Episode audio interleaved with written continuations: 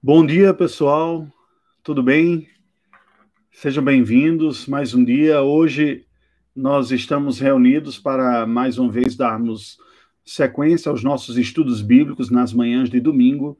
Eu saúdo a você que está entrando agora e acessando. É com satisfação que nós nos encontramos mais uma vez. E, portanto, é, eu lhe convido nesse instante a orarmos ao Senhor, rogando a graça de Deus sobre a nossa vida. Deus bendito, nós louvamos o teu nome, te agradecemos por este dia, suplicamos, ó Deus, a iluminação do teu Santo Espírito, rogamos que tu nos concedas a graça de sermos assistidos por ti neste momento de reflexão bíblica para a nossa instrução e edificação espirituais.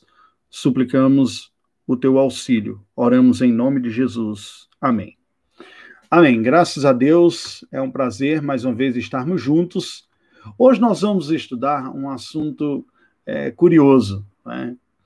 E, na nossa época, em que há uma certa desvalorização quanto à palavra e aos nomes e os personagens envolvidos nas falas, questões relacionadas à, à ética da fala propriamente dito, é, o assunto se reveste de uma certa importância, né? E de um certo destaque, diferente de, de, outros, de outros temas. Embora nós vivamos em uma época em que não há muita preocupação quanto ao uso da fala e à responsabilização da fala, eu leio para nossa instrução um dos dez mandamentos, né? mais precisamente o terceiro mandamento. Em Êxodo, capítulo 20, versículo de número 7, nós lemos o seguinte: Não tomarás o nome do Senhor teu Deus em vão, porque o Senhor não terá por inocente o que tomar o seu nome em vão. Ora, este versículo precisa ser lido em acordo com outros, né, que o Novo Testamento nos apresenta, quando o Senhor Jesus diz que seja a sua palavra sim, sim, não, não. Né? E o que passar disso seja do maligno. O Senhor Jesus, trazendo uma ética sobre a fala, nos orienta a termos esta palavra firme e segura e confiante, né? uma palavra digna de crédito em outra ocasião, o Senhor Jesus também nos diz que nós não deveríamos é, jurar nem pelo céu e alerta os religiosos dos seus dias de que que falava que se a pessoa jurasse em nome de Deus, isso não tinha problema nenhum, mas se jurasse em nome do santuário, do santuário de Deus não teria problema nenhum, mas se jurasse em nome da oferta que está no santuário, teria problema, ele ficava comprometido com o valor daquela oferta. E Cristo diz: ora, o que é que tem mais valor, se é o santuário que santifica a oferta ou é a oferta que é entregue no santuário? E aí Cristo vai para o espírito né, da, da questão. Ele diz: quando você jura pelo santuário, você jura pelo santuário e por aquilo que nele está. A mesma coisa com relação ao trono de Deus. Bem, estes aspectos tocam, uh, isso que nós comentamos hoje, tocam em alguns conceitos, algumas realidades que muitas vezes nos fogem da perspectiva no homem contemporâneo. Alguns de vocês devem se lembrar sobre a ética, como os mais antigos diziam que eram do tempo, ou vêm de um contexto em que ao homem lhe bastava a palavra, né, ou um fio do seu bigode e que você não, não teria a necessidade de, de nada mais a não ser uma palavra honesta e honrada. E, baseado nisso, é comum também nós vermos no meio evangélico algumas tradições né, e alguns ditados, desses ditados que, promovem uma certa subcultura evangélica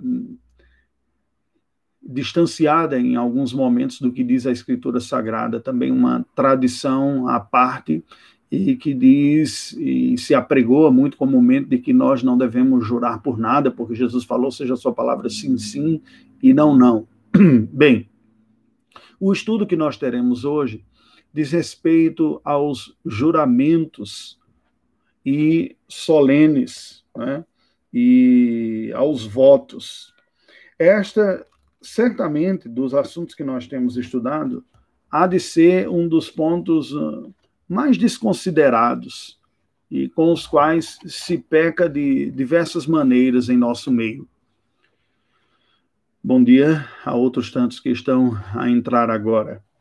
Né? Os juramentos legais e os votos. Nós podemos começar refletindo e dizendo que, em linhas gerais, há um certo estranhamento no meio evangélico quanto aos juramentos. É, e também há um, uma espécie de desvalorização quanto aos votos, como se estas práticas elas estivessem associadas ou a atos religiosos ultrapassados, antigos, que não convém mais na modernidade, a semelhança de algumas posturas como filhos cumprimentarem os seus pais chamando de senhor ou senhora, ou pedir a bênção né, dos pais antes de dormir ou quando vão viajar, está muito fortemente associado em nossa mente, em nossa cultura, a práticas arcaicas, a práticas mais antigas, né, como coisas dos antigos, né, pedir a bênção do pai, da mãe, ou, ou coisas desse tipo, tratar de senhor e senhora, a mesma coisa seria os juramentos. Né? Nós somos uma uma cultura, uma geração, em virtude até da, da pós-modernidade, da relativização que ocorre, da quebra dos princípios da alteridade, das disposições e reconhecimento nas estruturas sociais de hierarquias e de figuras de autoridade, que o homem contemporâneo tem uma certa aversão a, ao formal, ao aspecto mais formalista Uh, especialmente no, no que diz respeito a uma valoração, né, como se o, o aspecto mais formal ou simbólico carregasse um valor intrínseco em si superior e o homem contemporâneo tende a desvalorizar isso. Né?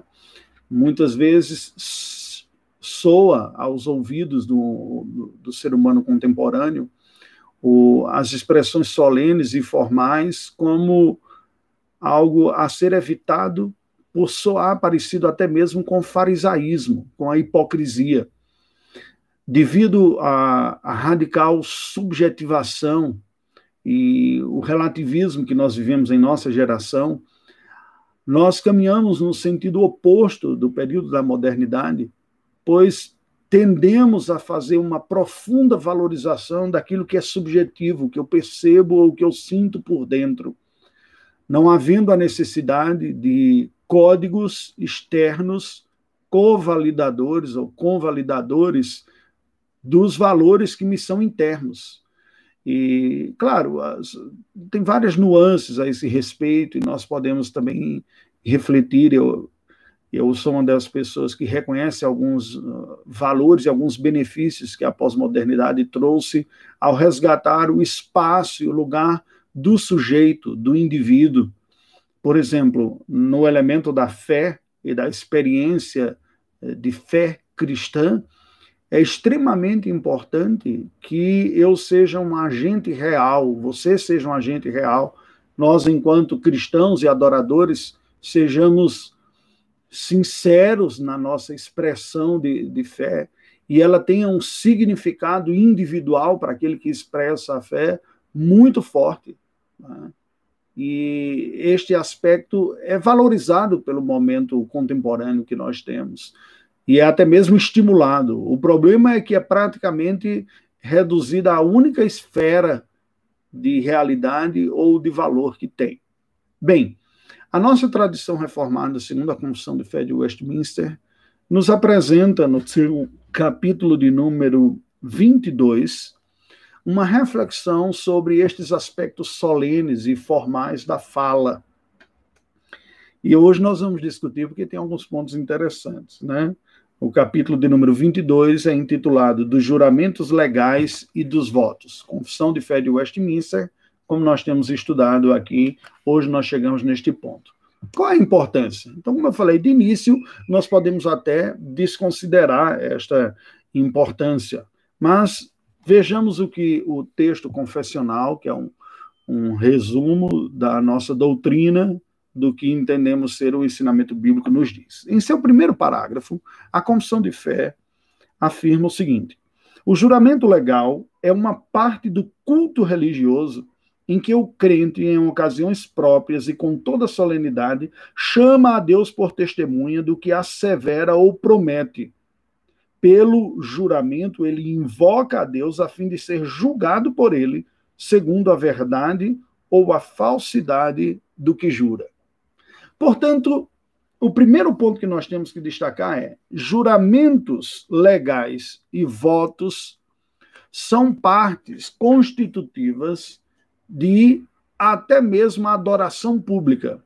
Não são elementos essenciais da adoração pública, ou seja, não há um ordenamento bíblico de que todo culto que prestamos a Deus seja marcado por um juramento ou por um voto. Mas o que a Escritura Sagrada nos apresenta e reconhece é que há um tipo de declaração especial, formal, que se reveste de um significado diferenciado das outras falas da nossa vida.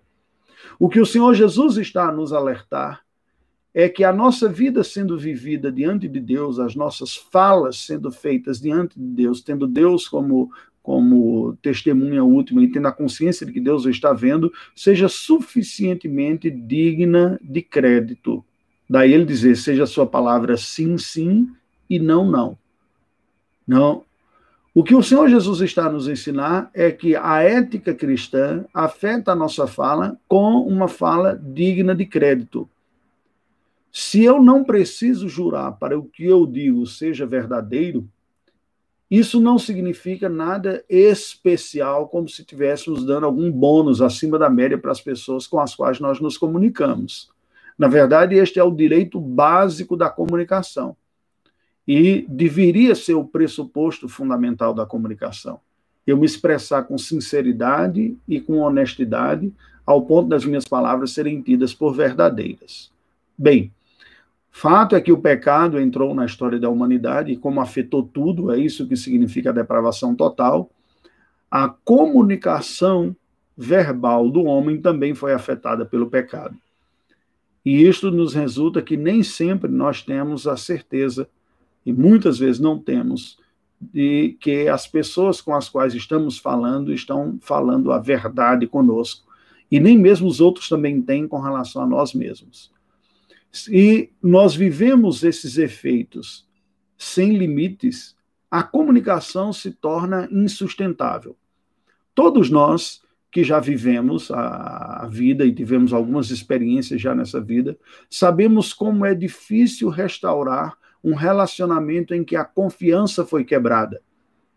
Pessoas com as quais nós convivemos e tivemos uma atitude de confiança nas suas palavras, quando traem essa confiança, geram uma tristeza, uma dor muito grande, uma desconfiança, de tal maneira que fica difícil nós retornarmos, retornarmos ao ponto inicial. Alguém já falou que a confiança é como um vaso de louça que uma vez que se quebra, é impossível lhe restaurar completamente. Bem, eu não creio numa perspectiva tão fatalista assim.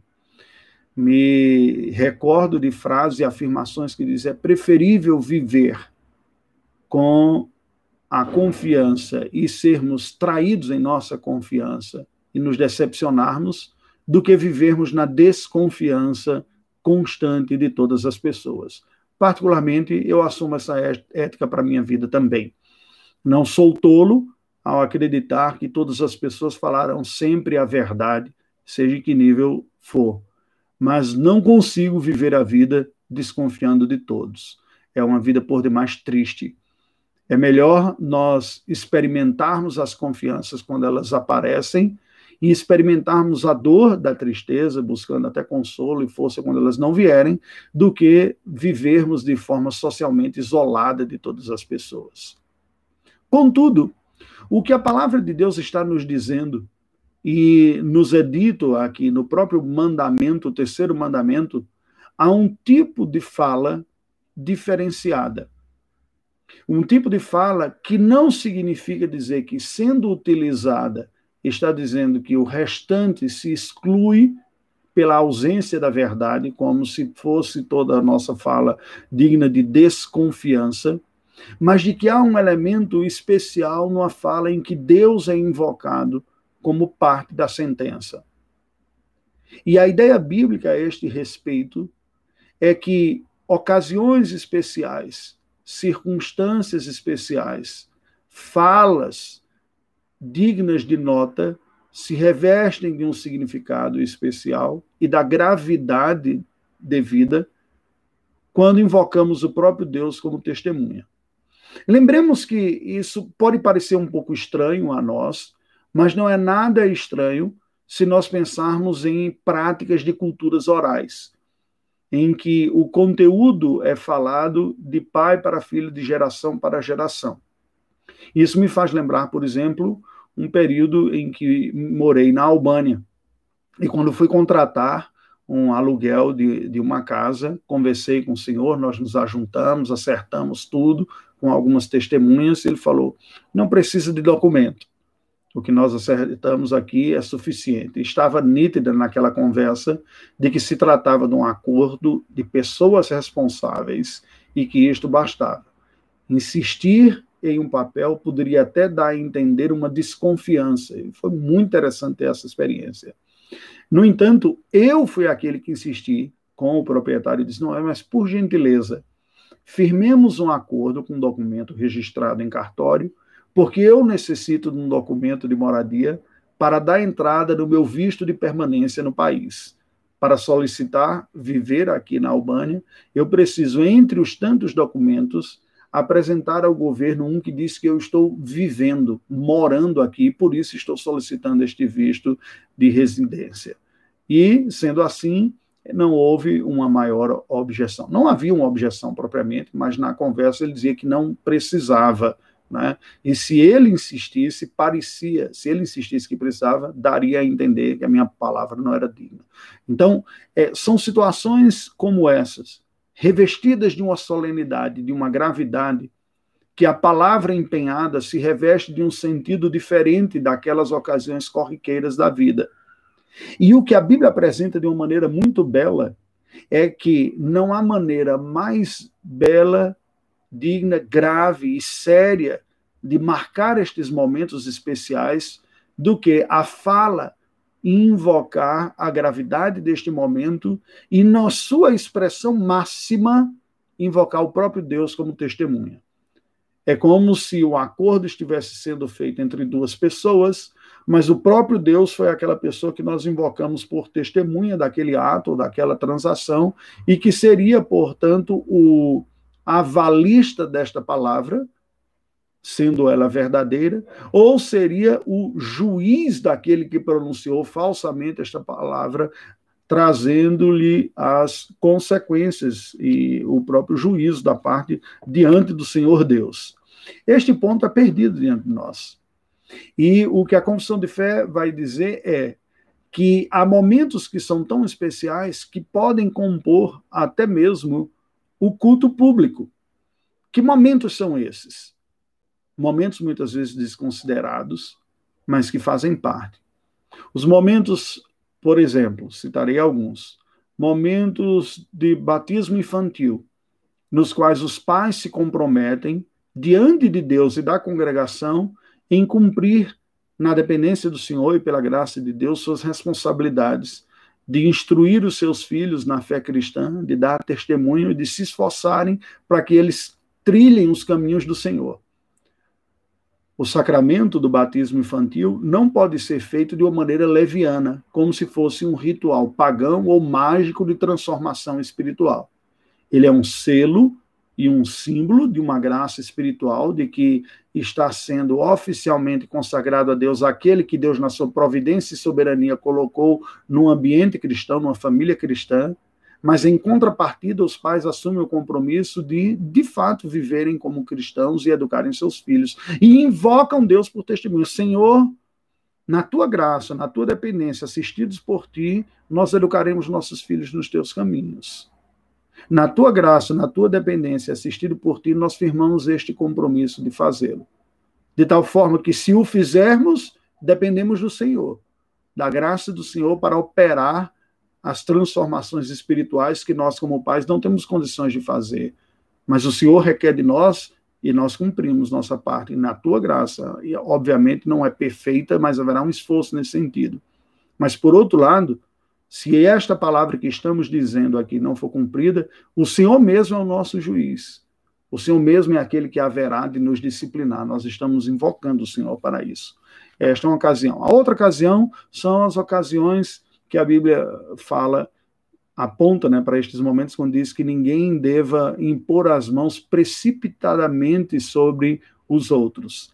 E aí está falando da ordenação, a ordenação ao ofício eclesiástico.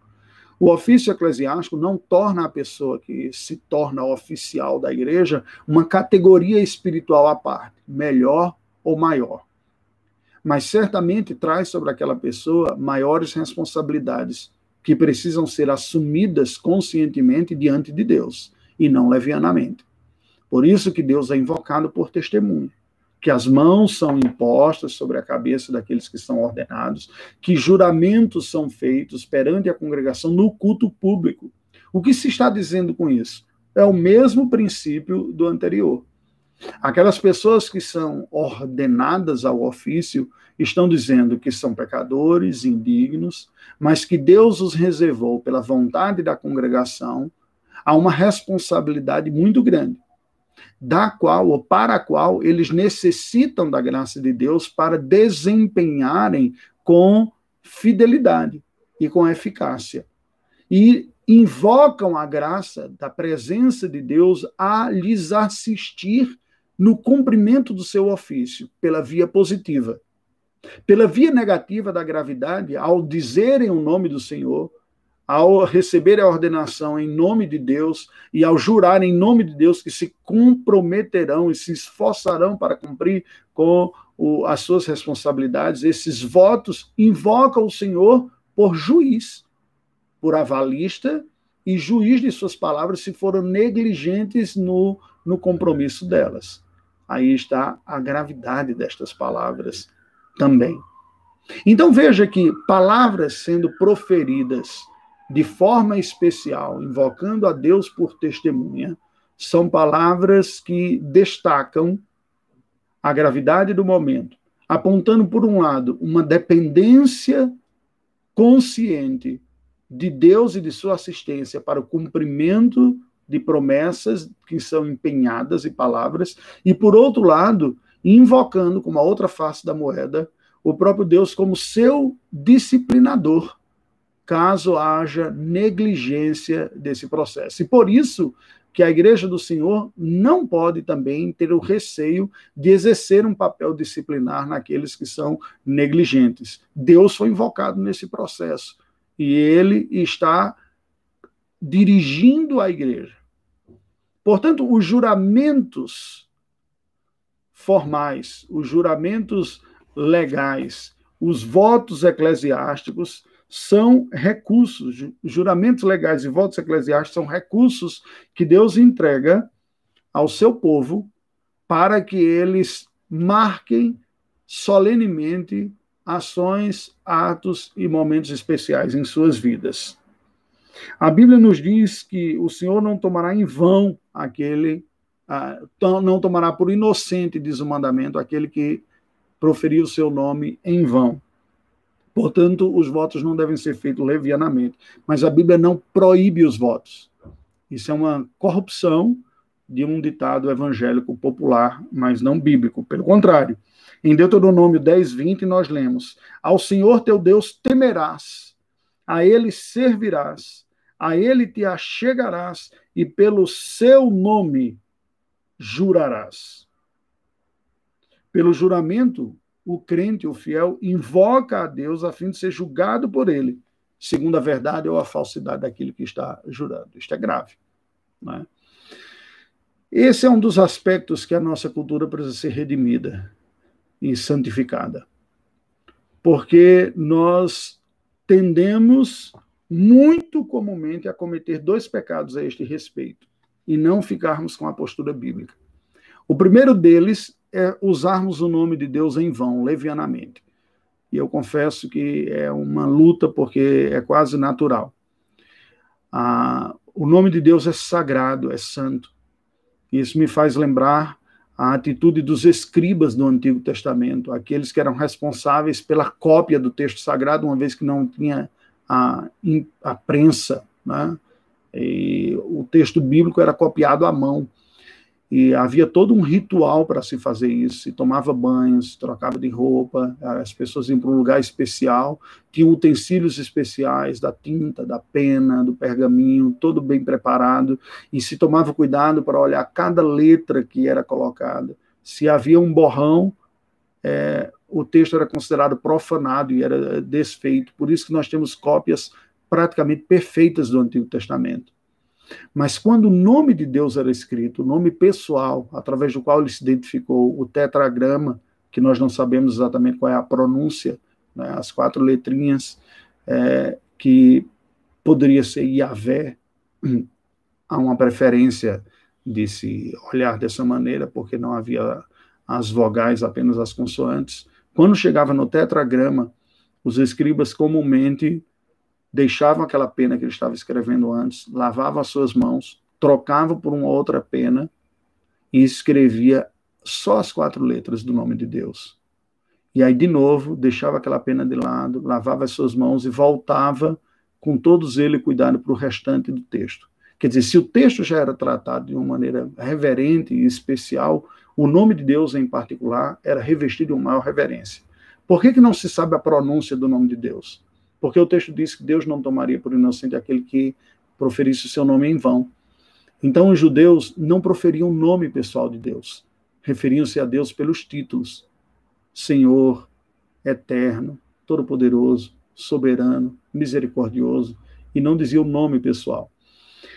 Nossa cultura de raiz cristã peca e quebra o mandamento quando fala à torto e à direito o nome de Deus nós nos espantamos com alguma coisa e dizemos: ai meu Deus, meu Deus do céu. Estamos com raiva de alguém e usamos o nome de Deus para praguejar. Meu Deus, o que, que eu fiz? Eu mereço, meu Deus, isso. É, esta tristeza da minha vida, essa desgraça, meu Deus. E veja que Deus está sendo usado aí num sentido mal, né? quando a, a, a ira, a raiva, a revolta, a amargura dentro do coração, muitas vezes. Isso é um pecado. O nome de Deus precisa ser tratado de forma especial. E aí vem um dado curioso, porque um cristão biblicamente maduro não falará o nome de Deus de forma tão corriqueira. O nome de Deus é mais preservado, para quando de fato ele precisa ser citado e dito. Isso vale para o nome de Deus, mas como nos lembrou o nosso Senhor Jesus Cristo, vale para o próprio conteúdo da palavra de Deus não lanceis pérolas aos porcos. O conteúdo da palavra de Deus é precioso, porque veio de Deus mesmo.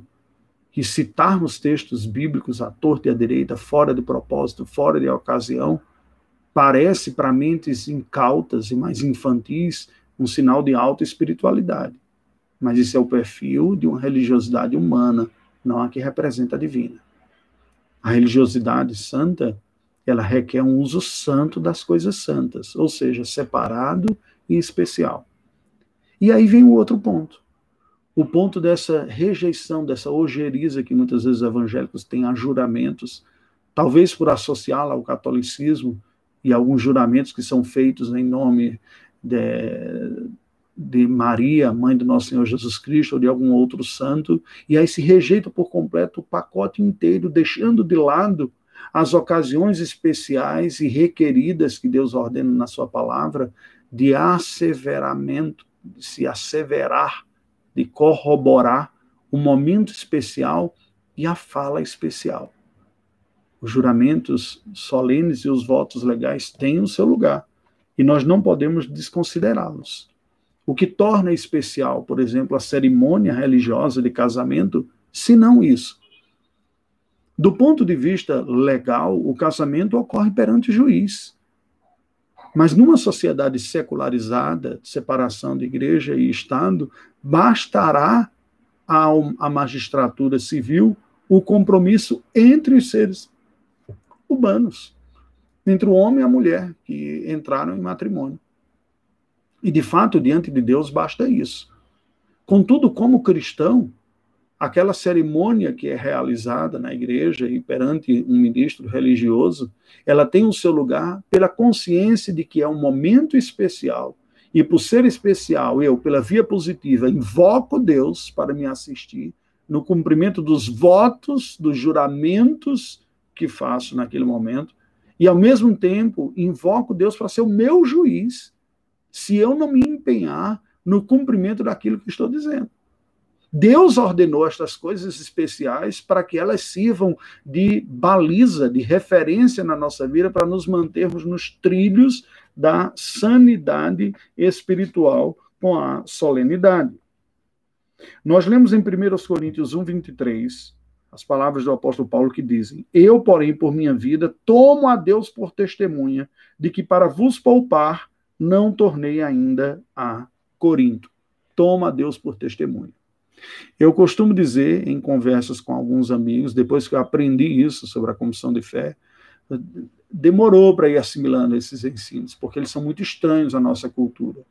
Né? Mas, pela graça do Senhor, eles podem ser solidificados.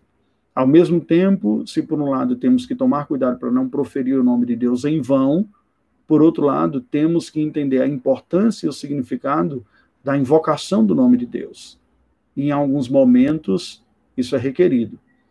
Quando eu digo, olha, eu estou chamando Deus por testemunha do que eu vou dizer aqui. Não pode ser feito de uma maneira leviana, mas em alguns momentos, em algumas falas, isso cabe. Eu uso, às vezes, dando um exemplo, no próprio aconselhamento pastoral. Quando estou diante de uma situação muito grave, eu percebo que a pessoa está titubeante quanto aos isso, isso e isso, para trazer. E é importante que nós tenhamos estes momentos. O segundo parágrafo nos diz o seguinte: o único nome pelo qual se deve jurar é o nome de Deus, nome que se pronunciará com todo santo temor e reverência. Jurar, pois, falsa ou temerariamente por este glorioso e tremendo nome, ou jurar por qualquer outra coisa, é pecaminoso e abominável, Contudo, como em assuntos de gravidade e importância, o juramento é autorizado pela palavra de Deus, tanto sobre o Novo Testamento quanto sobre o Velho. O juramento, sendo exigido pela autoridade legal, deve ser prestado com reverência a tais assuntos. Ou seja, a palavra de Deus prevê este uso de votos solenes, de juramentos legais. Em Deuteronômio 6,13, nós lemos: O Senhor teu Deus temerás a ele servirás e pelo seu nome jurarás. O profeta Jeremias cita também esta realidade que diz: Como vendo isto te perdoaria? Teus filhos me deixam a mim, jura pelos que não são deuses. O pecado de que eles estavam invocando outras entidades para os seus juramentos. Né? Como o homem contemporâneo, ao invés de jurar por Deus, vai falar: Eu juro pela alma da minha mãe, eu juro pela alma da minha vozinha querida que Deus o tenha, e por aí vai. Né? Isso é estranho, porque quando você está jurando em nome de, você está invocando aquela pessoa como o elemento de, de validação e dando a ela um peso que só Deus poderia ter. Tiago 5,12 nós lemos: Acima de tudo, porém, meus irmãos, não jureis nem pelo céu, nem pela terra, nem por qualquer outro voto, Antes seja o vosso sim, sim ou não, não, para não cairdes em juízo, corroborando as palavras do nosso Senhor Jesus Cristo. Estes versículos estão dentro do contexto que expliquei anteriormente. Dizer, a fala do homem no seu dia a dia para situações corriqueiras não deve exigir e não deve trazer a necessidade de um juramento. Nossa palavra tem que ser digna de confiança sempre e o tempo todo porque os juramentos são reservados a momentos especiais, com validadores das especialidades. Uma pessoa que perde a sua credibilidade e que apela ao juramento o tempo todo faz isso para sua própria vergonha e para sua própria desonra.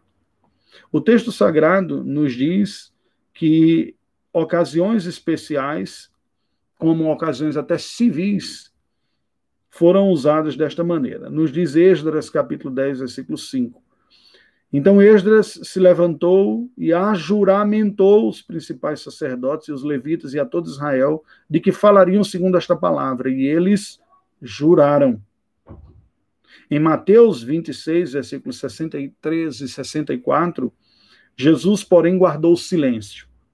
E o sumo sacerdote lhe disse: Eu te conjuro pelo Deus vivo que nos diga se tu és o Cristo, o Filho de Deus. Respondeu-lhe Jesus: Tu disseste. Entretanto, eu vos declaro que desde agora vereis o Filho do Homem assentado à direita do Todo-Poderoso e vindo sobre as nuvens dos céus. Quando o sumo sacerdote invoca o nome de Deus, ele põe a gravidade e testemunha ah, ali nas palavras. Ele podia até nem ser sincero naquilo que estava dizendo, o coração Deus o sabe. Mas o nosso Senhor Jesus era sincero. E diante daquela invocação, do juramento, ele dá testemunho e diz: Você mesmo está dizendo estas palavras. Sigamos. A confissão de fé diz no seu parágrafo terceiro ainda a esse respeito. Quem vai prestar um juramento deve considerar refletidamente a gravidade de ato tão solene e nada afirmar senão do que esteja plenamente persuadido ser a verdade. Ninguém deve obrigar-se por juramento a qualquer coisa que seja ou que acredite ser boa e justa e por aquilo que pode estar resolvido a cumprir. É, porém, pecado recusar prestar juramento concernente a qualquer coisa justa e boa, sendo exigido pela autoridade legal. O que a Confissão de Fé está dizendo, novamente, aponta para circunstâncias histórico-culturais diferentes das nossas. Nós vivemos da nossa. Nós vivemos em uma época e uma sociedade bastante secularizada, em que o elemento transcendental não causa o diferencial na vida das pessoas e até mesmo é banido banido de documentos, do espaço público, da atuação pública das pessoas também. E resta ao homem contemporâneo a punição da lei caso ocorra uma transgressão. Entretanto, a Constituição que foi escrita ainda em um contexto de um pano de fundo bastante cristão, né, uma revolução puritana da Inglaterra do século XVII, apresentava este juramento como algo solene, grave e presente na vida das pessoas. Entretanto, ele trabalha um elemento da consciência, a confissão de fé, de que ninguém é obrigado, deve se obrigar por juramento a qualquer coisa que seja boa e justa e por aquilo que está resolvido a cumprir. É? Porque existem disposições internas, livres, espontâneas do nosso ser, escolhas que fazemos, cujo árbitro é a nossa própria consciência. O que a Confissão de Fé está dizendo é: aquilo que está na liberdade de consciência, ninguém deve ser obrigado a submeter a sanção de um juramento, da gravidade de um juramento. Isso é muito curioso, porque me lembra algumas circunstâncias na vida religiosa, é? em que pessoas que, sendo livres para aceitarem ou não certas propostas, podem se sentir constrangidos por outros que, em nome de uma maior piedade, exigem destes nossos irmãos uma postura de um compromisso daquilo que Deus não exigiu. Isso é um jugo desgraçado. E o que a Comissão de Fé está dizendo é: ninguém deve ser constrangido na sua consciência a jurar algo que está na sua liberdade de consciência fazer ou não. Vou dar um exemplo para ilustrar melhor isso aqui. Um grupo de pessoas da igreja decide orar e se comprometer em ler a Bíblia juntos e um estimular ao outro para um crescimento espiritual. Ora, isso, este acordo é um acordo livre e voluntário. Nós temos, por exemplo, na, na mocidade, alguns acordos neste sentido, ou parecidos com esse, quando alguns jovens se juntam e dizem: vamos fazer um programa aqui de leitura e discussão de alguns livros. O que a Constituição de Fé está dizendo é: aquilo que é ato de minha livre vontade para o que é bom, que a minha consciência diz vai ser bom, Ninguém deve ser constrangido a jurar para cumprir estas coisas. Isso é trazer um julgo sobre si, algo que Deus não exigiu. Mas voluntariamente pode fazer. Então, quando você sente num ambiente que, se você não topar, se você não concordar, aquilo terá implicações, como é, você é menos espiritual, não está presente, fuja dessa postura. Essa não é uma postura santa. Deus não viola a consciência das pessoas para que elas entreguem mais do que aquilo que lhes foi dito. Em Jeremias 4:2 nós lemos: Se jurares pela vida do Senhor em verdade, em juízo e em justiça, então nele serão benditas as nações e nele se glorificarão. Há os exemplos bíblicos e tantos outros de juramento. Eles são livres e, portanto, devem ser feitos sob a responsabilidade e sob o juízo da própria consciência individual. Entretanto, quando alguma autoridade exige um juramento, e isso pode parecer estranho, eu confesso que eu não tenho um conhecimento de um juramento assim, não sei nem se é, existe aquela cena, para mim é icônica, que só vi em filmes, né? De, mediante um julgamento no tribunal, dizer eu juro dizer a verdade, nada mais a verdade, nada além da verdade, tudo pela verdade. Parece-me que isso faz parte ainda. O que a Comissão de Fé está dizendo é: quando exigido por autoridades, nós devemos prestar esse juramento. Isso faz parte do, do dever cidadão do cristão. Claro que a nossa discussão pode ficar mais ampla, né? Que é, mas foge ao nosso propósito, ao escopo dessa discussão aqui, que é quando há um abuso de autoridade nas suas exigências. Em Neemias 5,12 nós lemos, então responderam, restituir-lhe-emos e nada lhes pediremos. Faremos assim como dizes. Então chamei os sacerdotes e os fiz jurar que fariam segundo prometeram. Uma ocasião de restauração, de reposição de bens que foram feitos nos dias de Jeremias. A confissão de fé segue. O juramento deve ser prestado conforme o sentido comum e claro das palavras, sem equívoco ou reserva mental. Em outras palavras, não pode ter pegadinha, né, em juramento. Você não pode elaborar de tal maneira a pessoa ser pega no laço. Gente, isso é maligno. Eu estou conversando com vocês e à medida que falo, eu me lembro de circunstâncias que eu vi. E eu vou dizer, tem gente que não oferece um mínimo de prazer e satisfação com outros que conversem com elas.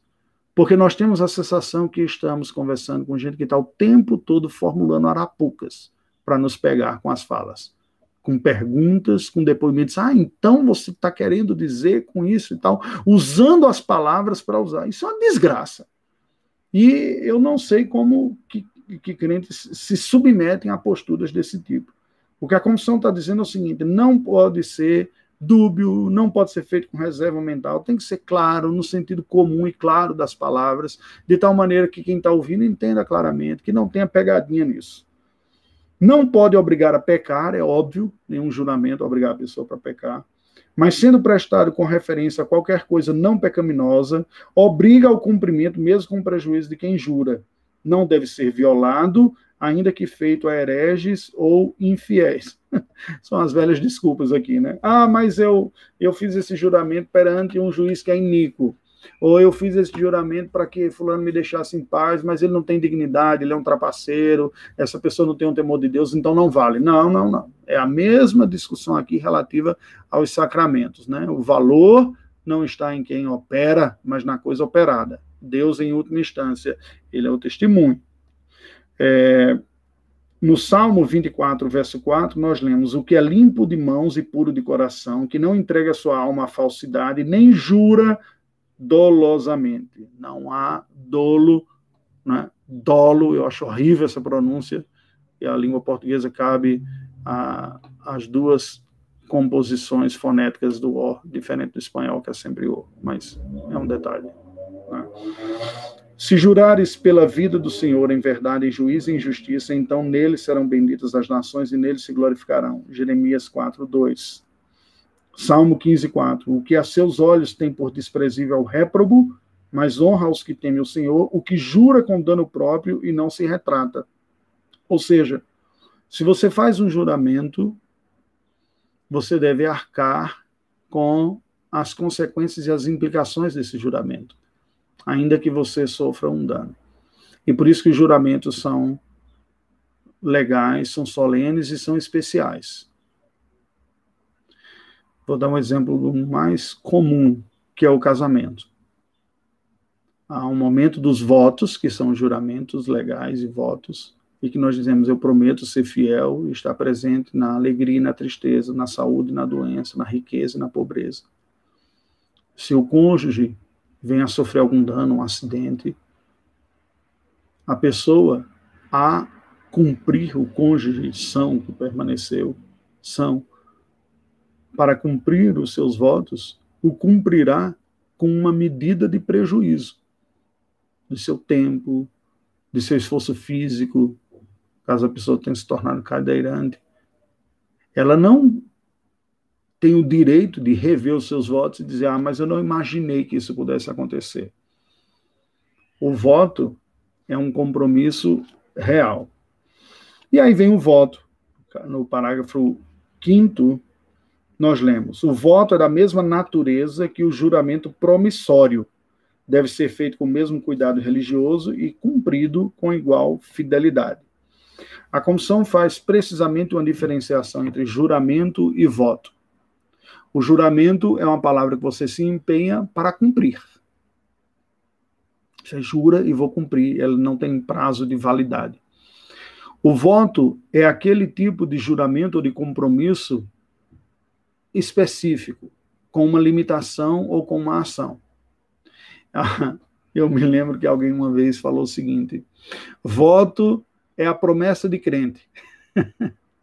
o que a promessa está para o católico, o voto está para o crente. Bem, eu não vou entrar no mérito da motivação do coração, né, ao se fazer o voto. Mas o, o que a palavra de Deus no, nos apresenta aqui é que o voto é esse compromisso temporário que alguém faz por algum propósito. Normalmente, se nós pensarmos em termos de cronologia, a promessa costuma ser uma resposta que alguém se compromete a dar, caso receba alguma dádiva que está pedindo a Deus ou a alguma outra entidade, se essa pessoa não é monoteísta, né? Se não vê em Deus a sua fonte das bênçãos, mas tem outras fontes, e aí divide, aí faz as suas promessas às outras entidades, aí também dentro do panteão cristão ou do panteão pagão, né, do que tem. Cristão entre aspas, né, porque como nós já vimos aqui, é, os juramentos e os votos devem ser feitos somente ao Senhor. Não há na visão bíblica, no espaço, no imaginário bíblico, nenhum outro juramento ou voto que não seja ao Senhor Deus. Mas o voto ele costuma cronologicamente ter a ordem inversa. Né? Eu me comprometo em fazer algo por um tempo com o propósito do meu crescimento espiritual, a honra de Deus, e peço ao Senhor Deus que aceite aquilo que me atenda. Mas a ideia é muito semelhante. A advertência quanto ao voto, e que, embora eles. Por que, que é um juramento promissório? Né? Porque o voto seria eu me comprometo a fazer tal coisa até alguma outra coisa acontecer.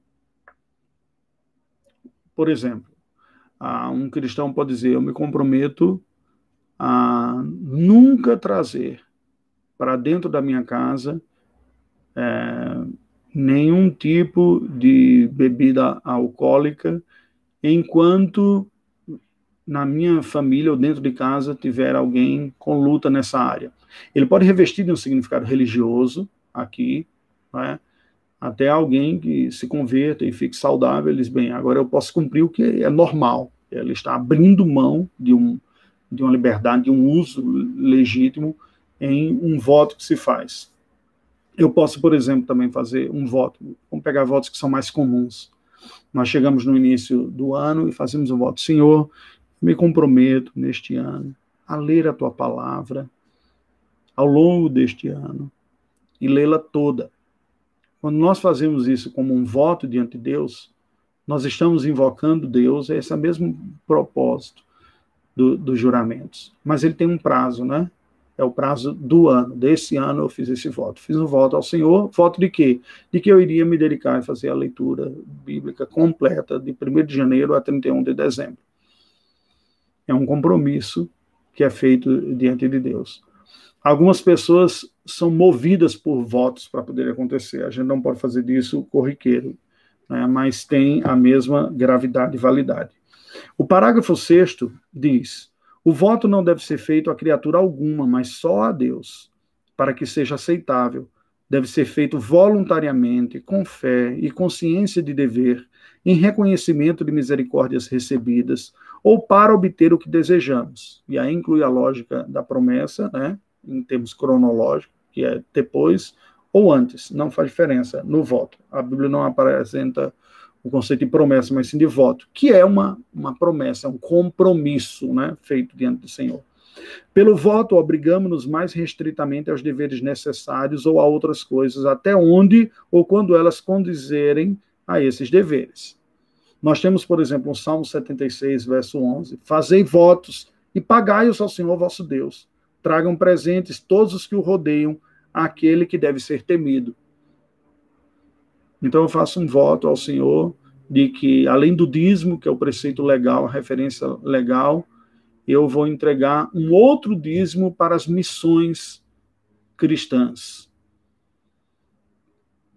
Um voto de que nesse ano, o que o Senhor me der, né, um empresário pode dizer, eu faço um voto diante do Senhor, que o Senhor me dando graça, sucesso, prosperidade, e eu entregarei um segundo dízimo para as missões, por exemplo. Um tanto valor. Isso é um voto. E que Deus pode usar, né, pela, pela lógica da semeadura para trazer. Agora é livre, é de consciência, não é aquela coisa de exploração ou ambiciosa que muitos se veem levados a fazer em alguns meios em nossos dias. Abominável, né? No Salmo 50, verso 14, nós lemos: oferece a Deus sacrifício de ações de graças e cumpre os teus votos para com o Altíssimo. Você não se comprometeu, não fez, então é, cumpra. Não é? Maldito o homem que confia no homem, creio que um voto ao Senhor é perigoso, pois maldito o homem que confia no homem. E eu não entendi o que o Rubens está dizendo aí. Creio que um voto ao Senhor é perigoso. Sim, ele é grave, ele é solene. Né? Pois maldito o homem que confia no homem. E essa é a diferença. O voto ele é feito ao Senhor. Ou é Deus como testemunha. Em algum momento ele pode ser invocado. O juramento às autoridades pode exigir. O voto é voluntário, né? O voto é voluntário. Há uma diferença. O juramento, você pode ter uma autoridade exigindo. No caso do exemplo do voto, em relação a não trazer bebidas para dentro de casa, dentro do cenário que existe uma pessoa com dificuldades, isso não seria uma barganha como uma troca. É a mesma lógica que você vai fazer, ô Vinícius, da pergunta para o jejum.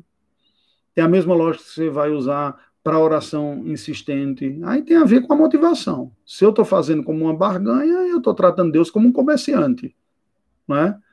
Agora, eu posso fazer o seguinte: eu sei que dentro da minha casa tem alguém que tem um problema nisso daqui. Eu tenho direito legítimo, espiritual, mas até para me ajudar a não expor o meu irmão, o membro da minha família, a cair nessa tentação, eu me submeto a uma condição de voto para que eu mesmo também não caia na tentação de trazer para mim que não tem problema, mas o outro tem. Então, foi nesse sentido que eu dei um exemplo. O voto ajuda quem faz. É como o voto da leitura bíblica. Deixe-me dar um exemplo de, de, um que eu fiz. Um pouco tempo na vida cristã eu vi o reverendo Jeremias até, era adolescente quando ele pregou num congresso lá no Nordeste e ele fez um desafio àqueles que estavam vindo a fazer um voto. Faça um compromisso diante de Deus de durante 30 dias orar pelo menos meia hora por dia. Eu estava no início da minha vida cristã porque vai ser bom, vai crescer espiritualmente, né? Todas aquelas aquele jeito do reverendo Jeremias, né? De falar empolgado e tudo. E aí eu, naquela empolgação no momento, eu pense bem, porque a Bíblia diz que não pode fazer um voto de tolo, tal, coisa desse tipo. E aí, é... isso, como o Rubens está dizendo, depois ser esquecido. Aí eu levantei a mão, fiz o compromisso. Aí saí, beleza, vou crescer espiritualmente, passar um mês orando, direto. Fui para o meu quarto no primeiro dia, coloquei o despertador do lado assim, vi qual é a hora, fechei os olhos, orei, confessei todos os pecados que eu consegui lembrar, adorei a Deus, orei pelas pessoas da família, pelas autoridades, pela obra missionária, uma porção de coisas que eu lembrava. Quando eu falei assim, Beleza, orei bastante. Hoje foi tranquilo, né? Deve ter dado uns 50 minutos aqui, uma hora. Quando eu abri os olhos e olhei, tinha passado 15 minutos só. Eu falei, meu Deus do céu, vai ser muito mais difícil que eu imaginava isso daqui. E foi uma luta, né? Eu não me lembro, eu confesso para vocês, faz muito tempo. Eu não me lembro se eu consegui cumprir.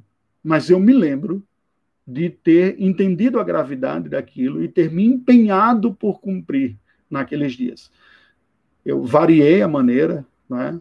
É, orei pedidos escritos também, né? Orei passagem dos salmos, que são orações também. Mas o voto é isso. E ele não pode ser feito de forma leviana para que não se esqueça, como o Rubem lembra aqui. Agora, ele existe, né?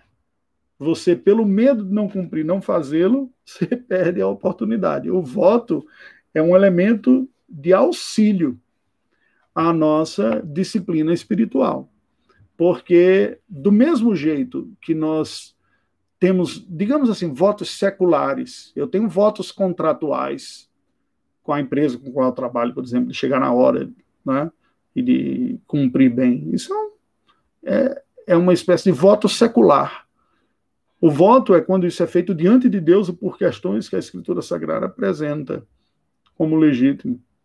Então eu posso fazer um, um, um voto, eu poderia, né? Eu poderia fazer um voto aqui, dizer, olha, senhor, eu faço um voto. Enquanto tiver a quarentena, todos os dias eu vou produzir uma live para os meus irmãos terem uma palavra bíblica para guardar no seu coração. Bem, se eu fiz um voto diante de Deus, eu vou ter que cumprir. Eu tomo cuidado de fazer isso porque uma palavra empenhada é uma palavra precisa ser cumprida, mas tendo Deus como, como testemunha. Né? Normalmente nós fazemos o acordo horizontalmente, mas ele tem o seu lugar. E por fim, o parágrafo sétimo diz: ninguém deve prometer fazer coisa alguma que seja proibida na palavra de Deus, ou que impeça o cumprimento de qualquer dever nela ordenado, nem o que não está em seu poder cumprir e para cuja execução não tenha promessa ou competência da parte de Deus por isso, os votos monásticos que os papistas fazem do celibato perpétuo, pobreza voluntária e obediência regular, em vez de serem graus de maior perfeição, não passam de laços supersticiosos e iníquos com os quais nenhum cristão deve embaraçar-se. Há uma medida de polêmica aqui, obviamente, porque toca numa relação interreligiosa, mas o ponto é muito claro. Ninguém pode fazer um voto achando que será aceitável diante de Deus por coisas que a Bíblia proíbe ou para impedir coisas que a Bíblia ordena. A Bíblia nos diz, por exemplo, em Atos 23, 12: quando amanheceu, os judeus se reuniram e, sob anátema, ou seja, sob juramento de maldição, juraram que não haveriam de comer nem beber enquanto não matassem a Paulo. Esse é um exemplo clássico de um voto que não tem valor nenhum embora eles achassem que estivessem perseguindo um herege, é um juramento pervertido, né? é um voto de não comer nem beber enquanto não infringisse o mal contra uma outra pessoa, ainda que fosse herege. Isso é uma mentalidade distorcida. Deus não tomará por válido, nem por bom, nem por certo aquilo que na sua palavra ele proíbe ou aquilo que é feito que impedindo aquilo que a sua palavra ordena. No Evangelho segundo Marcos, capítulo 6, versículo 26, nós lemos, entristeceu-se profundamente o rei, mas por causa do juramento e dos que estavam com ele à mesa, não lhe quis negar. E aí manda executar João Batista e sua cabeça ser cortada. Um voto sem valor nenhum diante de Deus. Nós temos que cumprir aquilo que a Bíblia diz. Em Efésios 4, 28, aquele que furtava não furte mais, antes trabalhe, fazendo com as próprias mãos o que é bom, não para que tenha com que acudir ao necessitado. Ou seja, não há nenhum valor numa espiritualidade do ócio. Quer dizer, eu não vou trabalhar, eu fiz um voto ao Senhor para não trabalhar e viver pela fé, que pessoas me tragam a comida, eu creio nisso. A Bíblia diz: aquele que não trabalha, que também não coma. Nós devemos nos portar com dignidade. Enfim, queridos, esse é um assunto desprezado em nossos dias, um assunto desprezado pela comunidade evangélica como um todo, mas que tem o seu lugar. Votos podem ser muito úteis para o nosso progresso espiritual, quando diante de Deus nós assumimos alguns compromissos, invocamos Deus por testemunha, para aquilo que vai ser bom, de generosidade, de amor, medidas. Não estou falando o cumprimento, o cumprimento da lei está por si só, mas algumas medidas. É? E eles precisam ser bem pensados e decididos com cuidado que podem ser úteis. Agora não podemos ser precipitados em fazê-los. E perderemos também se não vemos as importâncias dele, dos votos ou dos juramentos que têm o seu lugar. Que Deus nos abençoe.